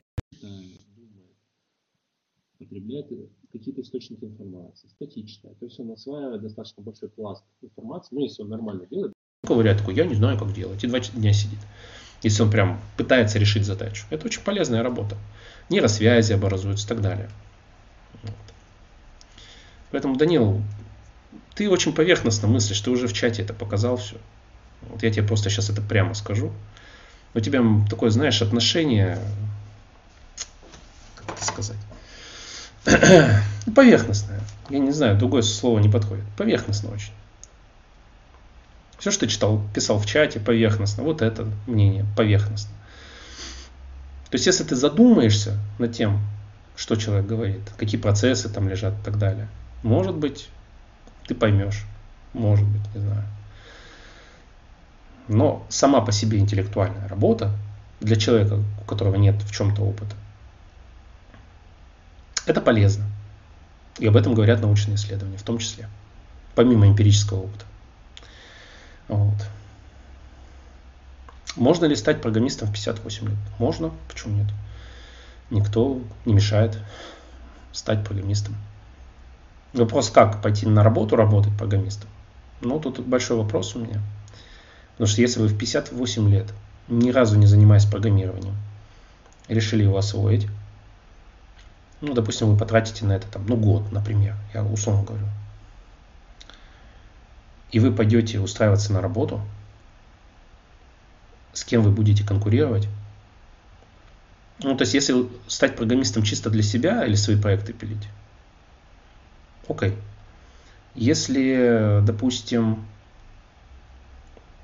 эм, на работу устраиваться в 58 лет, ну, давайте честно, я вам прямо скажу. Я не про себя лично, я вообще в целом. Мне кажется, мне кажется, что люди, когда будут выбирать, и у них будет джун у которого, который там, допустим, 18-летний, и у него есть год вот этого возни и обучения, и Джун, которому 60 лет, ну, наверное, они выберут молодых по ряду причин. Отчасти есть такое заблуждение, что человеку в возрасте уже тяжело учиться. Это на самом деле заблуждение. Опять же, ученые об этом говорят что нейропластичность мозг он до самой смерти сохраняет, да, то есть человек может обучаться.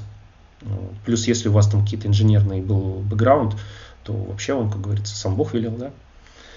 Вот. Но у нас есть социальная составляющая, есть вот эти вот заблуждения, да, есть какие-то, ну, не знаю, там, людям, может быть, будет некомфортно работать с человеком в возрасте, который сильно старше их. Вот. Или объяснять что-то. Опять же, это социальные какие-то вещи, да, типа по типу уважать старших или там, ну, что-то такое. Какие-то, может быть, предубеждения, типа, что да, вот человек там в этом возрасте не может эффективно обучаться или решать задачи. Вот. И мне кажется, вот именно устраиваться на работу, вот эти вот заблуждения в том числе, они будут влияние основное оказывать. Ну, психологически просто человеку будет некомфортно. Он, ему там 25, он нанимает человека, ему 60. То есть, может, даже на собеседование не пригласят, потому что, ну, никто не будет озвучивать, почему. вот. Поэтому я считаю, что стать программистом можно, а вот устроиться на работу в этом возрасте, опять же, мне кажется, будет тяжело из-за социальных догм. Вот. Так скажу. Так, можешь дать совет. Недавно втянулся в руководство, но не понимаю, нафиг оно мне вообще надо. Постоянно кто-то опаздывает, косячит или вообще не приходит на работу. Слушай, я также задумался над этим, когда закрывал свою компанию. Зачем я этим вообще всем занимался? За это время спокойно бы сидел программистом на двух работах и на зарубежку э, и зарабатывал там, условно говоря, хорошие деньги. И зачем мне весь этот бизнес нужен был? Когда в 10 вечера у меня офис топит, и я вместо того, чтобы с семьей время проводить, еду там э, еду смотреть на то, как с потолка льется вода, и ребята в панике двигают мебель, и, и как бы, да зачем мне это все? Что я там получил такого? Утрахался я просто, дай Боже, выгорел в хламину. Зачем? Что это было? Ну, нет, ну был ну, как бы этап жизни, ладно, я как бы не жалею, как, как, как есть, так есть. Но с руководством, да, то есть тут же должны быть или деньги, да, или желание. То есть что, что тебя э, толкнуло на это? То есть ты вот пошел в руководство. Ну, бывает такое, вляпаешься туда. Ну, ты как бы или время ты экономишь, то есть ты меньше работаешь. Но вот я когда руковожу, как бы я нифига времени меньше не трачу. Я вот тем лидом работал а, в начале этого года. Я там просто ужарился прям по полной программе, потому что, ну, дело даже не в опозданиях, а в общем ты контролируешь там работу, процессы все эти, вот выполнение задач, прочее, прочее, распределяешь их и так далее. Плюс и сам еще что-то кодишь. Я просто там, вообще, вообще мне было нифига не, не весело. Я тоже такой думаю, а зачем? Там типа сильно денег больше, что ли? Да нет. Можно было спокойно работать как разработчик, просто решать свои задачки. Я таск закрыл, все, давайте следующий. Вот так вот и работать. То есть должно быть всегда ради чего. То есть если ты вопросом этим задался, может быть, этого нет. То есть, может быть, ты не получаешь больше денег, или достаточно больше денег, или у тебя не высвободилось больше времени а прибавилась ответственность. Может быть, за эти деньги ты не готов эту ответственность на себя взваливать. Но работа руководителя – это постоянное управление хаосом. Это факт. Кто-то не пришел, кто-то еще что-то. У меня один сотрудник умер. Я компанию закрывал, когда у меня осталось два сотрудника. Один, один из сотрудников умер. Это, кстати, про возраст в том числе. Как ты, руководитель, будешь с этой ситуацией разбираться? Поэтому всякое бывает. Это бремя руководителя. Но за это руководитель, по идее, должен получать больше денег, чтобы управлять этим хаосом. Я так считаю. Времени становится совсем мало, у меня есть свои проекты, по ним я должен все успевать, но также я должен еще и следить за проектами джунов. Гемор. Ну, поздравляю. Ты как это? Ты обменял что-то на что-то. То есть, если ты получил больше денег, то ты получил больше геморроя. Ты обменял геморрой на деньги. Но опять же, ты же не забывай, ты свободный человек, ты можешь это все откатить. Да, с руководства обратно в программисты сложно откатываться. Сложно прям откатываться. Это нужно обосновать, что ты как бы решил, что не потянешь и, и, и вообще. Иногда приходится просто уходить тогда из компании. Ты вляпался по полной помидорке. Поздравляю, ну, без иронии. С одной стороны, ну, как бы, как есть, слушай, смотри сам. То есть, ну, опять же, не надо забывать, что ты свободный человек, это все можно, мне кажется, отыграть. Но опять же, да, то есть, что там, ну, или денег больше тебе предложат. Когда ты предложишь отыграть это все, тебе скажут, ну, давай тогда не плюс 50, а плюс 100 или там, плюс 150. Такой, ну, ладно, ради этого я готов то есть еще же вопрос цены, но не все компании зачастую готовы поднимать сильно эти деньги. А управлять хаосом, я хочу вам сказать, ребята, это еще то искусство. А самое важное, как это сказать, с ума не сойти, пока ты им управляешь. Это же нужно быть еще психологически готовым к этому ко всему. Я вот когда вот, я с 2014 года мутил всякие бизнесы и прочее, и управлял людьми. И вот в 2020 году, когда компания закончилась моя, я пошел работать разработчиком.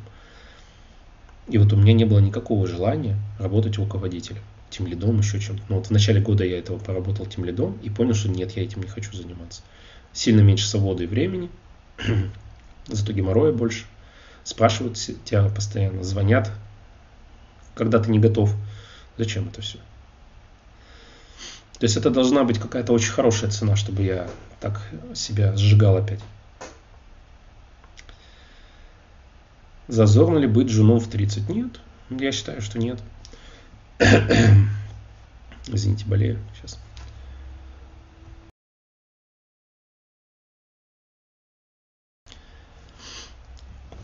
Зазорно ли быть женом в 30 лет? Нет, я считаю, что не зазорно. Я по 58-то сказал, потому что ну, это прям такой возраст уже там в сторону пенсии. Там 65, по-моему, пенсия у нас, да, сейчас. Вот. В 30 э, многие не отличают 20, 25-летних от, 30, от 30-летних. Это тоже, это же, мы же смотрим, при найме на работу мы смотрим всегда на социальный фактор. И если в разрезе возраста, то мы смотрим, как воспринимать э, люди будут этого человека в этом возрасте. Вот и вся история. Вот.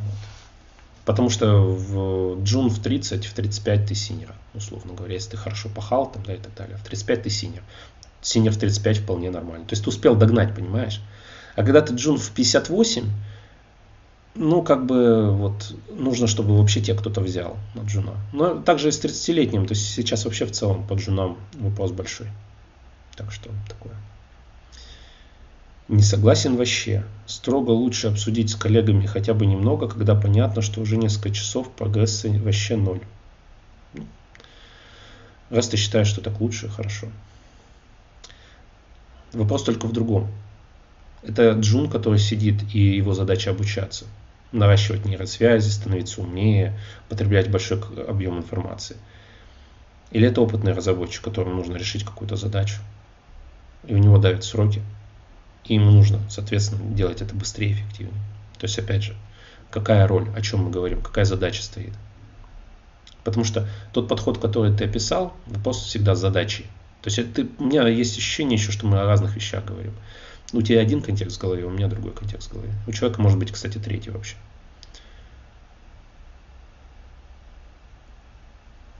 не понимаю, стоит ли это вовсе эта головная боль, это вот про управление. Но я говорю, вопрос всегда стоит. Тут, тут даже слово хорошее применил, стоит. Ну, стоимость нужно определить. Стоит ли определяется стоимостью. Если ты вопрос такой задаешь, то, возможно, у тебя вопрос стоимости.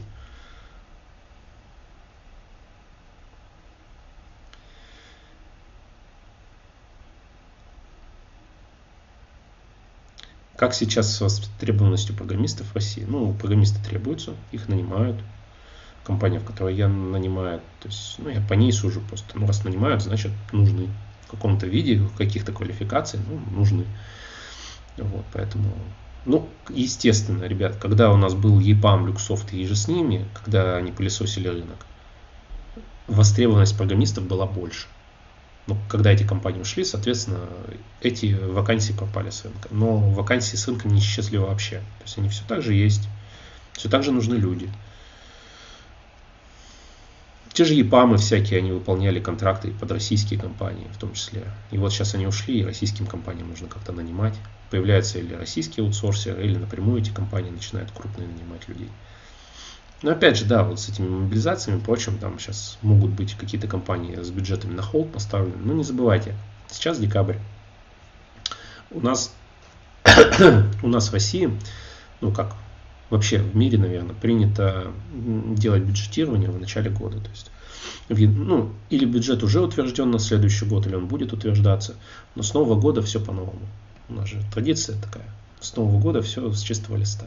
И вот новые бюджеты, новые наймы и так далее. Я предполагаю, уже говорил об этом, что к весне, наверное, у нас изменится ситуация по найму, будет больше вакансий и так далее. Пока всем, мне кажется, в ожидательной позиции, ожидают конца года. Сейчас это конец всяких, все эти налоги, отчеты и прочее, прочее, прочее для компании. И так геморрой хватает. Так что смотрим, ждем января а там начнет что-то куда-то, может быть, двигаться. Ну, январь, вы сами понимаете, он сонный такой месяц, наверное, в январе ничего вообще двигаться не будет.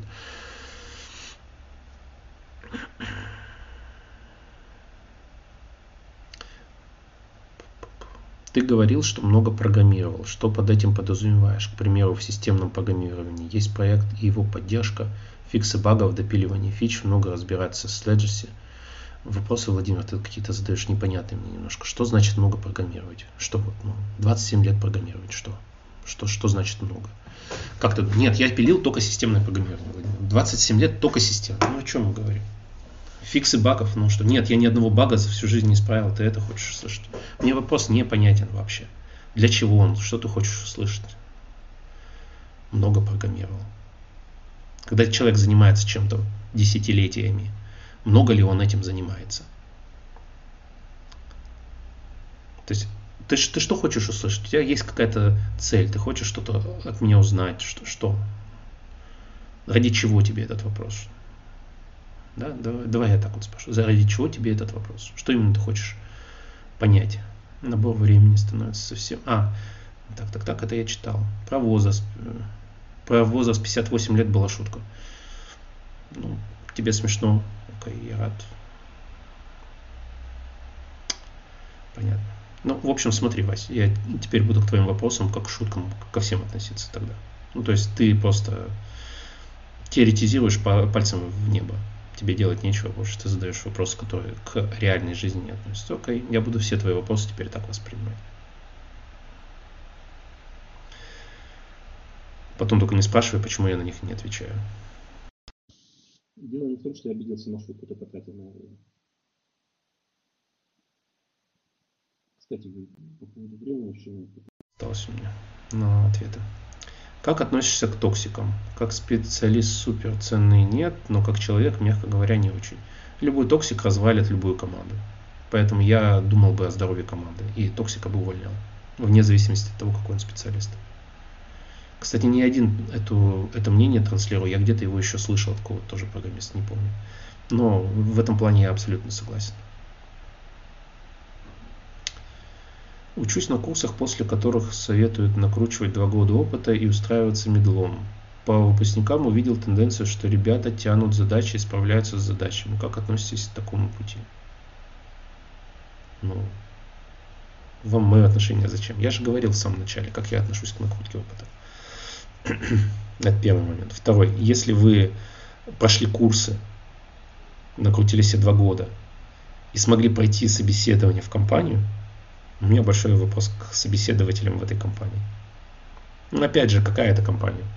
То есть это компания, которая там лендосы делает, это какой-то сайт на заказ, что это? Там не сильно большие требования, я думаю, там сильно запариваться не будут.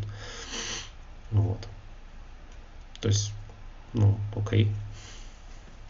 Какое отношение у меня может быть? Я говорил, я, ну, я повторяться не буду. В начале стрима пересмотрите, уже говорил об этом. Так я вам вроде рассказывал на эту тему.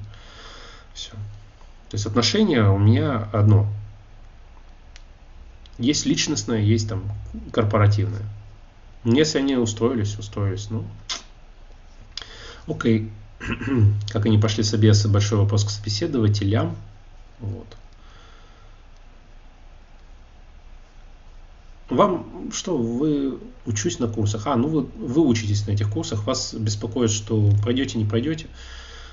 Попробуйте может, пойдете. Но я говорю, я, я четко разделил. У меня есть личные отношения, я считаю, что это неуважение врать человеку. Потом с этим человеком работать, это неприятно. И есть отношения, как если, если бы я смотрел на это как крупная корпорация, которая, в принципе, наплевать. И это все, все эти люди, это винтики в механизме. Тогда мне насрать, они там врали, не врали, с задачами справляются и наплевать. Причем в, в крупных корпорациях зачастую, ну не зачастую, часто э, эти задачи, они, первые, не такие сложные, ну, потому что там столько legacy, что там важнее ничего не наломать, чем что-то сверхъестественное сделать. Вот, к сожалению, но это так. Конечно, если бы вам дали какую-то сложную задачу, ну, вы бы с ней не справились, наверное. На уровне медла, но опять же, я говорю, вот смотря, смотря, смотря, как, какая компания. То есть у нас вот, допустим, ребята на наш проект собеседуют так, жесткенько устное даже собеседование, оно вот именно подразумевает, что э, бэкграунд должен быть прям хороший. Это прям всплывает все. То есть вы там свои эти два года накрученных, вы их как это не проканает оно так. То есть если вы не знаете, оно всплывет, потому что так много детальных вопросов, что курсы вам не помогут. Э, это первый момент. Второй момент. Если компания не так критична, то ну, как бы это вопрос компании. Это я уже говорил. И считаете что можно после курса справиться с мидловским грейдом? Ну, вот я часть ответил, что есть компании, в которых э, мидловские задачи это... Ну, и Джун бы справился как бы в таком духе. То есть, да, я считаю, что есть компании и проекты, на которых могут быть задачи, э, которые на самом деле и Джун справится, не то, что даже middle. Вот там, по верстке особенно что-то там сделать, да, там цвет поменять, кнопочки, для этого senior нам не нужен, и middle нам тоже не нужен. Вот. И, ну, то есть разобраться там в куче кода, если смышленый джун, он, в принципе, из этой кучи гуана сможет выскрести вот этот вот файл. Но, опять же, видите, вот джун, да, вот знаете, что такое генерируемые файлы, ну, допустим, во фронтенде, да, у нас есть как бы исходники, ну, допустим, вы пишете на каком-нибудь CSS, да, или там less, или еще что-то. То есть у вас есть какой-то препроцессинг. И у вас есть файлы, которые в итоге собираются. Причем у вас есть для dev версии, есть для production версии. Там все минифицировано, фуцировано и так далее. Вот. И вот вы поставили джуна на эту задачу. Говорите, мне нужно поменять цвет кнопки. Говорите, вот с красного на зеленый, например. Вот он там посмотрел, погуглил, такой, да, все, я понял, там, а коды есть, оказывается. Ну, или, допустим, он знал это, что у нас там коды цвета. Окей, хорошо. Он берет этот код, и такой, куда мне это вставить? И он смотрит на ваш проект и вставляет, например, ну, если у вас деплой не собирается по умолчанию, да, у вас pipeline, допустим, хреновый, да, и у вас, э, допустим, build происходит я, я, видите, сейчас это из пальца высасываю эту ситуацию. Допустим, у вас сначала делается build, потом по FTP или там по SSH закидывается это все дело куда-то на сервер, на руками, например. Вот. Или, допустим, он сразу пошел на сервер, не дай бог, ему доступ дали, он туда зашел. Ну, всякие проекты бывают, опять же, я всякое видел. И он туда заходит, да, и там такой, ага, так, где я по... Ну, поиск делает по всем файлам, и он находит вот этот код цветовой. Он не знает, что такое pipeline. Он не вот у вас, допустим, pipeline, да, я не знаю, как он на сервер попал. Честно, я говорю, это вот синтетическая ситуация отчасти. Вот. И он заходит, короче, в собранный вот этот CSS файл и меняет там цвет кнопки. И вы по какой-то причине, у вас настолько хреново процессы выстроены, что вы даже э, проверяете это не на dev стенде, а прямо на продакшене. Заходите, смотрите, ну да, нормально, типа. Ну, кстати, в каких-то компаниях, где инженерной культуры нет, наверное, так может быть. И все, косяк, косяк, большой косяк, жирный косяк. Таск закрыли, ушел, таск, все, больше не нужно. Ну, на самом деле, слушайте, я такого дерьма видел. Знаете, как этот котик, который видел некоторое дерьмо. Вот. Поэтому я, в принципе, такую ситуацию допускаю.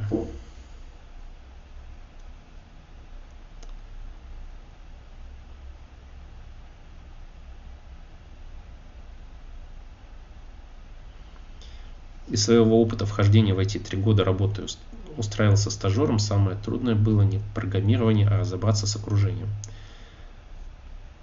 настройка понимания того, что требуется для работы как с этим работать. Просто потому, что в курсах почти нигде ничего подобного не видел. Ну да. А это то, с чего начинается вход на проект. Да. Развернуть все у себя где-то. Если это Java, то может быть и посложнее разобраться с этим. На фронтенде может быть попроще, но не всегда. Какая-нибудь монорепа у вас будет, и идите, сидите, разбирайтесь. Особенно если с монорепой ни разу не работали. Вот. Лерна какая-нибудь там, или там турборепа, или еще что-нибудь.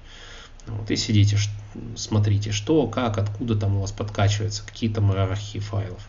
Замечательно. Так что, да, должно это быть на курсах, сразу задаемся вопросом. Должно, по идее. Ну, мы же как бы предполагаем, что человек на реальном проекте будет работать.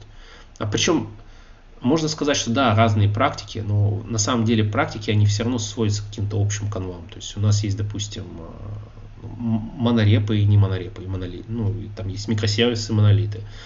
Вот, в принципе, все это можно разложить э, на куски как-то, да, и так далее. Ну, кто-то, понимаете, из авторов курса кто-то этого и не знает. И это нормально, ну, потому что человек не может все знать.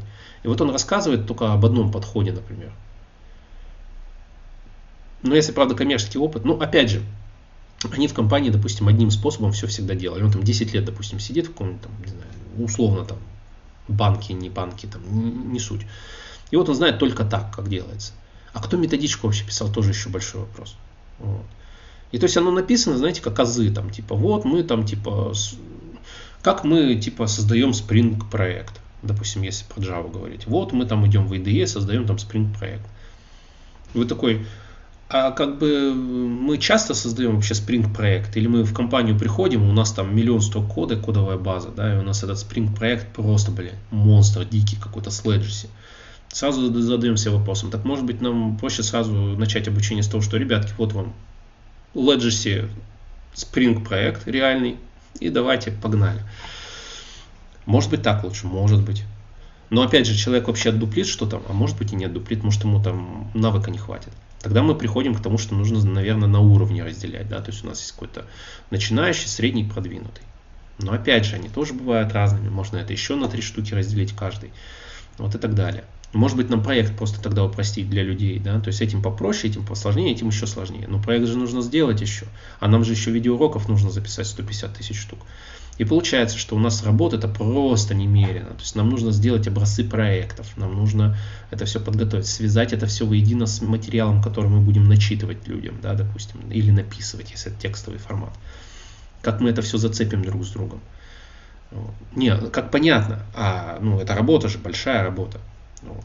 Часто люди как бы не хотят париться, допустим, на курсах. Ну, сделали курсы и работать, деньги приносят и все. Но опять же, я не думаю, что это в такой модели это сильно работает. Я поясню почему. Я вот на Udemy покупал курсы в свое время. Чувак по докеру делал курс. У них там куча, там, десятки тысяч, сотни тысяч людей, я не знаю, сколько там проделал, короче, дофига. У него самый популярный там докер курс на Udemy был. Ну, тогда еще можно было это покупать. Вот. И, а, по, на Amazon сертификацию я готовился в свое время тоже, на облака. И вот по докеру, и вот этот чувак, который на Amazon, курсы подробные, прям подробные. Я не скажу, что они супер крутые, но они все были на практике, сразу скажу, да, то есть э, докерский, докерский курс это всегда мы сразу начинаем в докере, в консоли устанавливаем докер и погнали в докере что-то делать, контейнеры, имиджи, там, траля-ля. По Амазону аналогично берем бесплатный тайр и погнали, там все это настраивать, да, все эти зоны и прочее, прочее, прочее. Там, может быть, не объяснялось, зачем это, да, как это используется, реальных кейсов не было, да, то есть мы опять можем сказать, а почему нету реального кейса, как там, как у нас вообще, давайте архитектуру реального проекта, solution архитектуру подготовим и сделаем реальный кейс в купе сразу, может, с этого лучше начать, потому что я по кусочкам это все подсобрал, но у меня в голове не уложилось, мне нужно общую картинку, а мне, получается, дали 50 разных картинок, и мне, и такие, ну, сложи теперь пазл сам, я никогда его не складывал, мне нужно сначала пазл показать, а потом я смогу его сложить, а, вот, кстати, хорошая аналогия, да. Пазл дети, когда складывают. Вы же сначала должны понять, что вы вообще складываете. У вас на коробке нарисована картинка и куча кусочков. Вы, в принципе, понимаете, куда идете. Часто сверяетесь с этой картинкой, смотрите, а, ну вот здесь цветочки вот у уха, наверное, это вот в районе головы, и вы туда там все это складываете. Да? А, у нас там единорог вот тут, вот, понимаете, да, я с дочерью собирал пазлы. Вот. Короче, единорог у нас тут, и мы вот вот эти серые штуки, это, наверное, его там жопа. Например, и вы туда жопу эту прикладываете. Вот в таком духе. Вот так вот пазл собираете. Также и курс, по сути. Вы, вам нужно взять и какую-то общую картинку собрать из кусков. Каждый кусок изучить, посмотреть, сделать это желательно еще несколько раз. Вот это было бы вообще прекрасно. А желательно еще э, несколько раз этот пазл и другой пазл, и вообще все вместе, и потом все перемешать и вообще вы тогда супер эксперт в пазлах, потому что когда мы берем из трех пазлов, все смешиваем в одну кучу, и вы начинаете это все разгребать, вообще прям интеллектуальная работа, мама не горюй. Ну, я условно говорю, да, как аналогия. Вот, то есть, может быть, это тоже было бы эффективнее.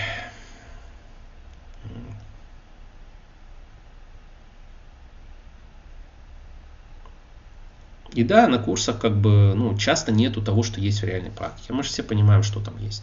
Да, есть несколько подходов. Ну, во-первых, ну как, во-первых, я уже говорил об этом, да, то есть человек, может быть, не работал со всеми подходами, он просто их не знает. Ну, бывает такое, он объясняет то, что знает. Иногда он просто э, хочет упростить, потому что его курс рассчитан на вообще людей, которые вообще, допустим, Java вообще не видели. Он вот прям базовые вещи дает. У него концепция такая в голове. Он, он считает, что так лучше, допустим, для людей. Вот. Это классическая, кстати, концепция. Мы начинаем с простого к сложному, да, от простого к сложному. Вот. Но от реальности мы оторваны просто там пропасть, да. И человек поэтому, когда заканчивает курс, даже он его пройдет полностью, он выходит на реальный боевой проект, он нифига не понимает. А потому что там архитектура другая использована. А он даже не знает, что о чем по-другому можно было. Ну вот и отличает это, допустим, новичка от опытного человека в том числе. Да, то есть опытный человек, скорее всего, видел разные варианты решения этого пазла. Да? Он знает, какой пазл где, он может их разделить. А этот человек, он видел только один пазл, он не может другие собирать. Он, он умеет собирать один пазл. Другие его не учили, например. Или вообще не пазлы, а там, головоломки какие-то другие. Вот. И мне кажется, вот эта аналогия может подойти. И на рабочих проектах, да, несколько моделей. Соответственно, нам нужно что сделать? Несколько моделей впилить это в курс. Какой курс у нас получается? Очень большой, жирный, долгий и так далее.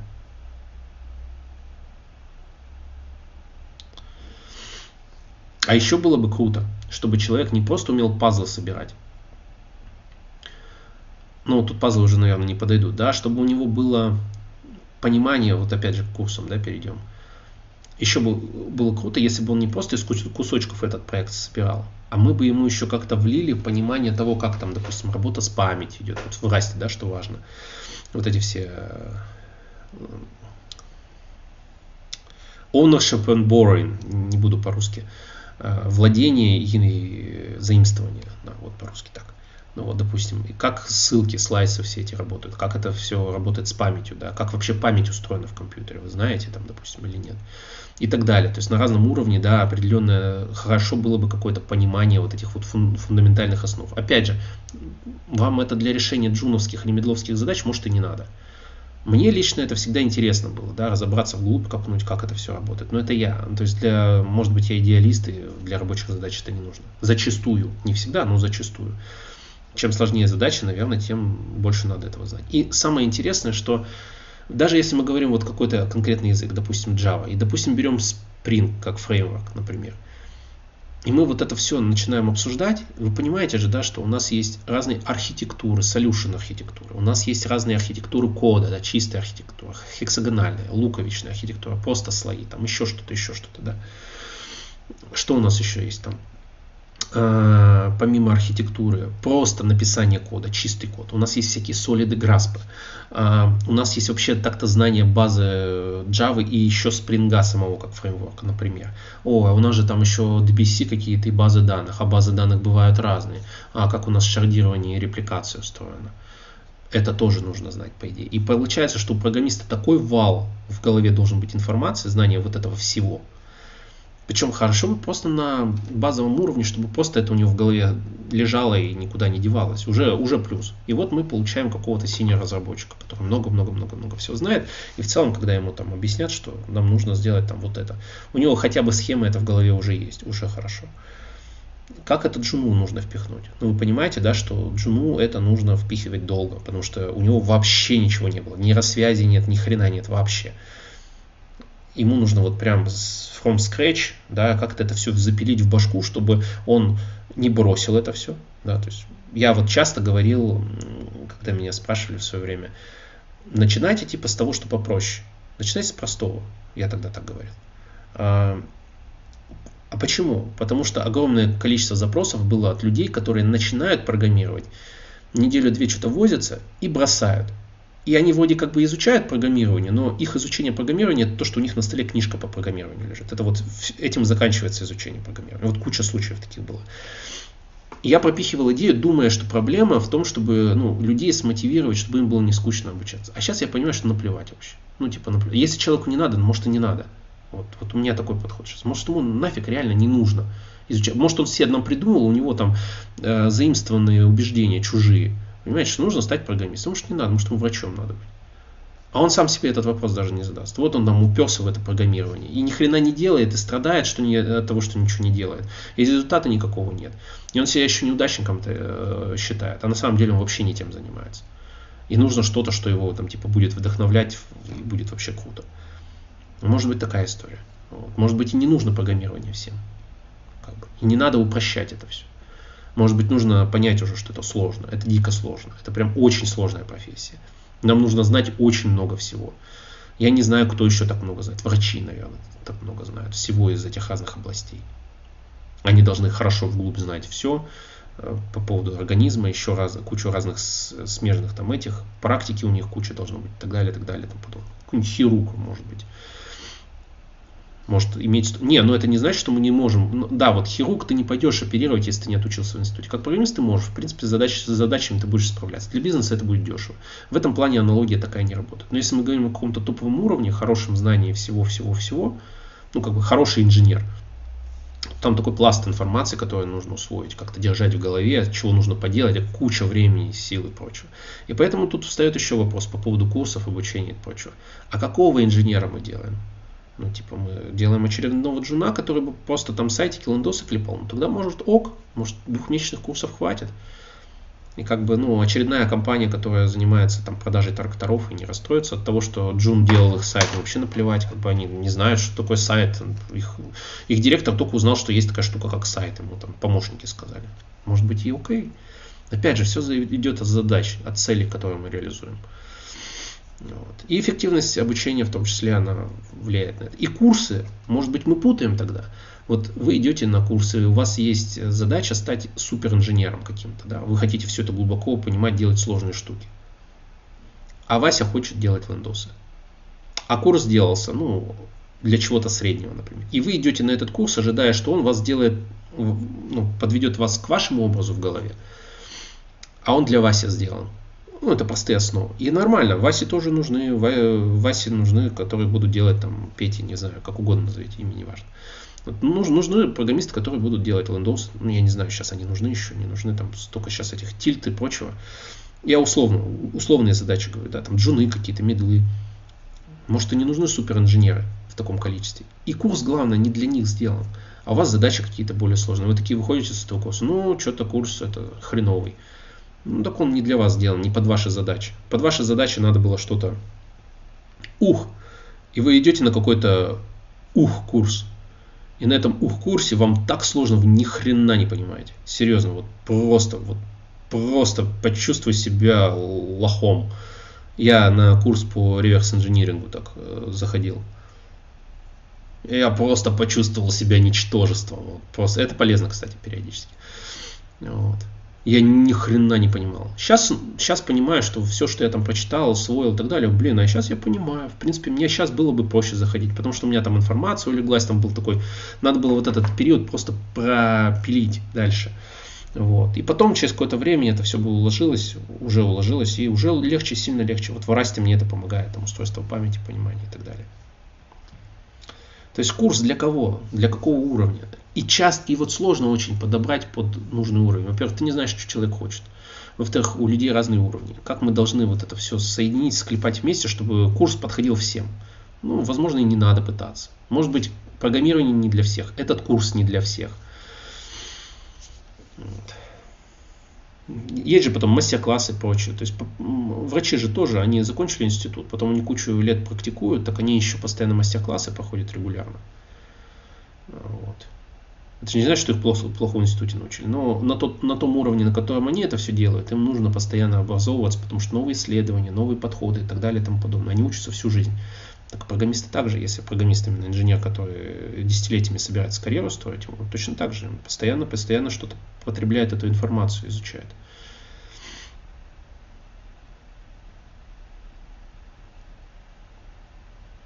Так, ребята, у меня буквально две минуты. Так, на все вопросы не успею ответить, к сожалению.